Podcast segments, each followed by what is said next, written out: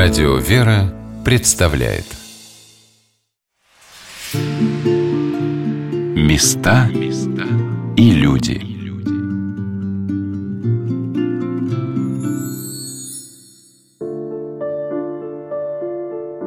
Сегодня на волнах радио «Вера» мы рассказываем об Архангельском соборе Московского Кремля. Если человек попробует хотя бы издали прикоснуться к истории этого одного из первых храмов на Москве, ему, несомненно, захочется узнать, в каких документах можно прочесть о его создании. Андрей Николаевич Павлов, как преподаватель истории Русской Православной Церкви, язык летописи разбирает с легкостью историка. Но, по-моему, и простому современному человеку все вполне становится понятным.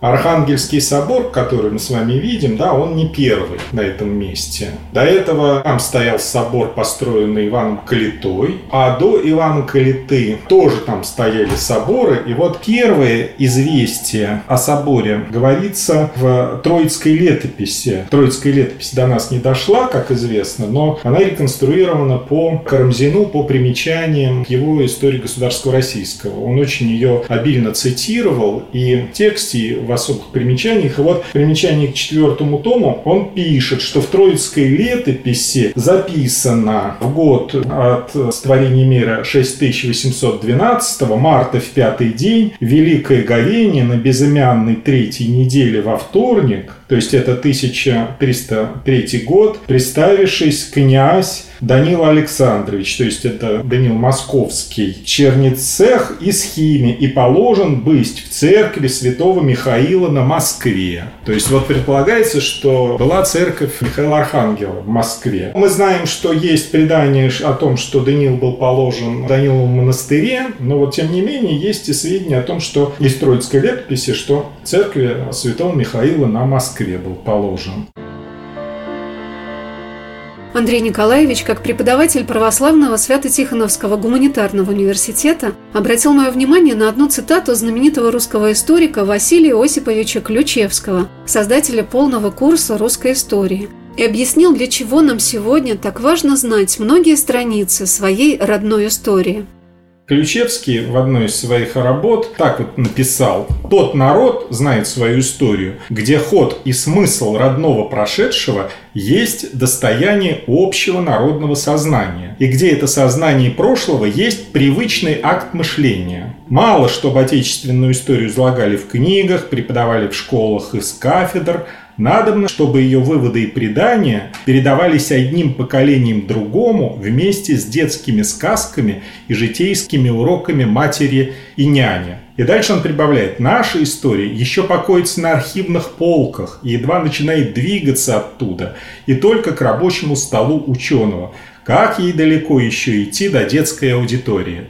Мне кажется, вот одна из наших задач вот как раз приближать историю к детской аудитории, взрослой аудитории, потому что у нас взрослые, они в отношении истории, в общем-то, так же, как и дети недалеко ушли, чтобы, как говорит Ключевский, сознание прошлого было привычным актом мышления. Чтобы мы мыслили в контексте нашей истории, чтобы наша история как бы все время присутствовала в нашей голове, и мы бы все время держали бы это в уме.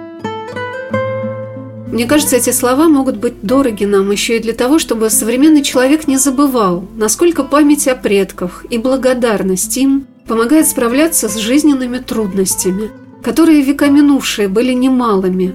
Мне запомнился рассказ о том, как в Кремле в Отечественную войну 1812 года в Архангельском соборе хозяйничали французы. Они похитили из собора серебряную раку, где находились мощи черниговских чудотворцев – великого князя-мученика Михаила и боярина Феодора.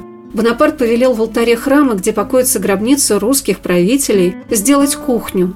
На гробах стояли бочки с вином. Гробницу великого князя Афанасия Ярослава Владимировича французы вскрыли, но не найдя в ней никаких сокровищ, больше захоронения не трогали – Мощи святого царевича Дмитрия были спрятаны священником Вознесенского монастыря Иваном Вениаминовым на хорах девичьей обители, но он пострадал от старообрядцев, которые хотели забрать мощи. Избитый ими до смерти, он перед своей кончиной открыл местонахождение мощей, с которыми после восстановления Архангельского собора, его освящения, он был возрожден первым из кремлевских церквей, собор обходили крестным ходом под звон колоколов всех сорока сороков, и пушечной пальбой. а затем крестный ход с мощами обошел и вокруг Кремля.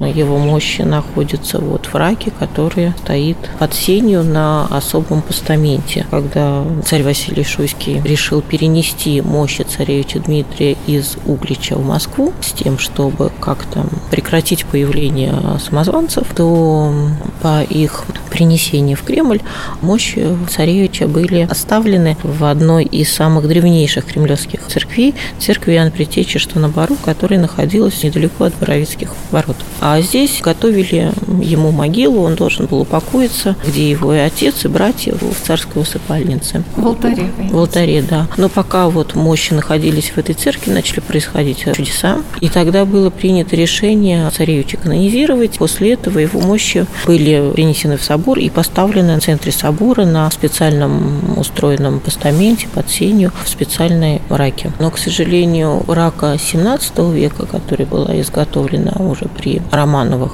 Она была похищена французами в 1812 году, но мощи царевича были спрятаны в Вознесенском монастыре, и поэтому французы, конечно, не смогли над ними глумиться, и после освобождения Кремля, после приведения уже соборов в определенный благолепный вид, была изготовлена новая рака в 1817 году, и мощи царевича вот с тех пор находятся в этой раке в Архангельском соборе, и 28 мая проходит богослужение, посвященное посвященные царевичу Дмитрию, и тогда мощи открывают для поклонения.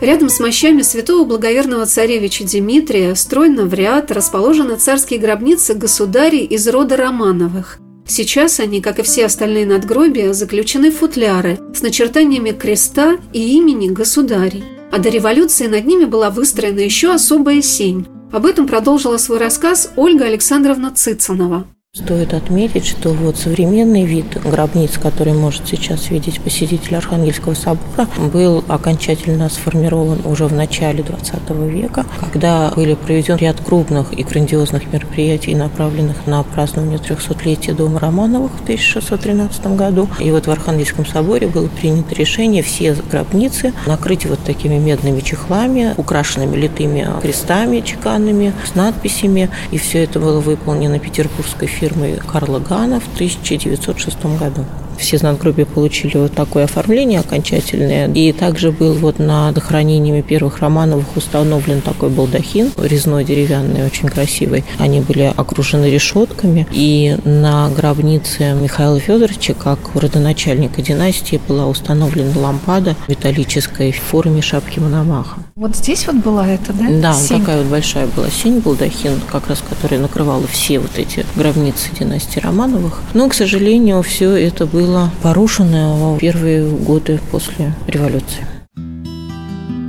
Но есть в соборе гробницы, которые опустошены. И это не было связано ни с годами революции, ни с нашествиями неприятелей.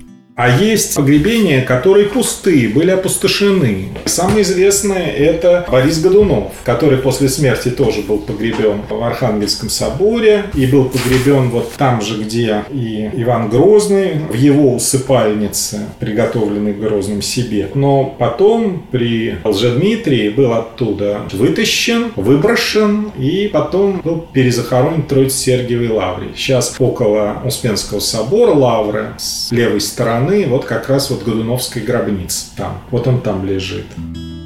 В Архангельском соборе также находится неожиданное для царского рода и великокняжеских династий захоронение.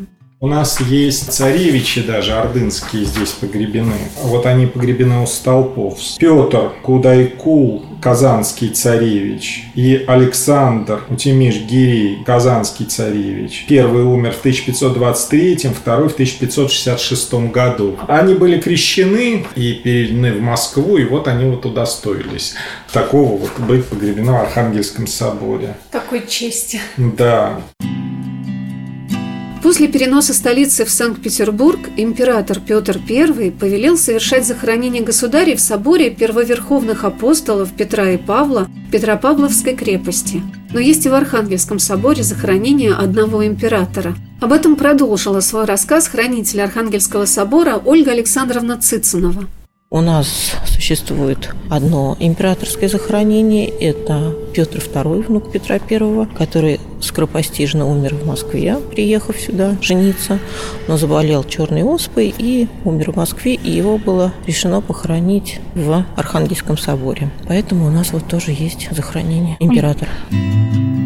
Андрей Николаевич Павлов прочитал начертанную вязью на гробнице императора Петра II такую надпись Благочестивейший и самодержавнейший государь Петр II, император Всероссийский, рожден в лето 1715 октября 12 по родительской владении приемши 1727 года 7 мая, венчанный и помазанный 1728 года февраля 25 всяких благ чаянием подданных своих кратко обнадежив, изволением Божиим к вечному царствию. Преселися в лето 1730 января 19 Рассыпася радость сердец наших, обратися в плач лик наш, спаде венец главы нашей, горе нам, яко согрешихом. Плач, Иеремия, глава 5.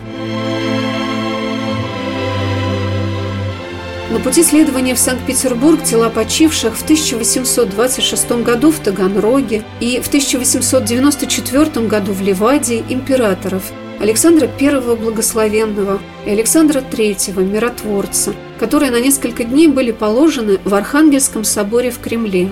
Здесь с 3 по 6 февраля 1826 года прощалась Москва с освободителем всей Европы, о чем в соборе была заложена памятная плита. Митрополит Московский и Коломенский Филарет произнес свое слово при гробе в Бозе почившего государя-императора Александра Павловича. Но Архангельский собор хранит не только печальные страницы прощания с великими князьями и русскими царями. Это история их славной жизни и свершений, побед и подвигов. Оставайтесь на радио «Вера». Через несколько минут мы продолжим нашу программу об Архангельском соборе Московского Кремля. Места и люди.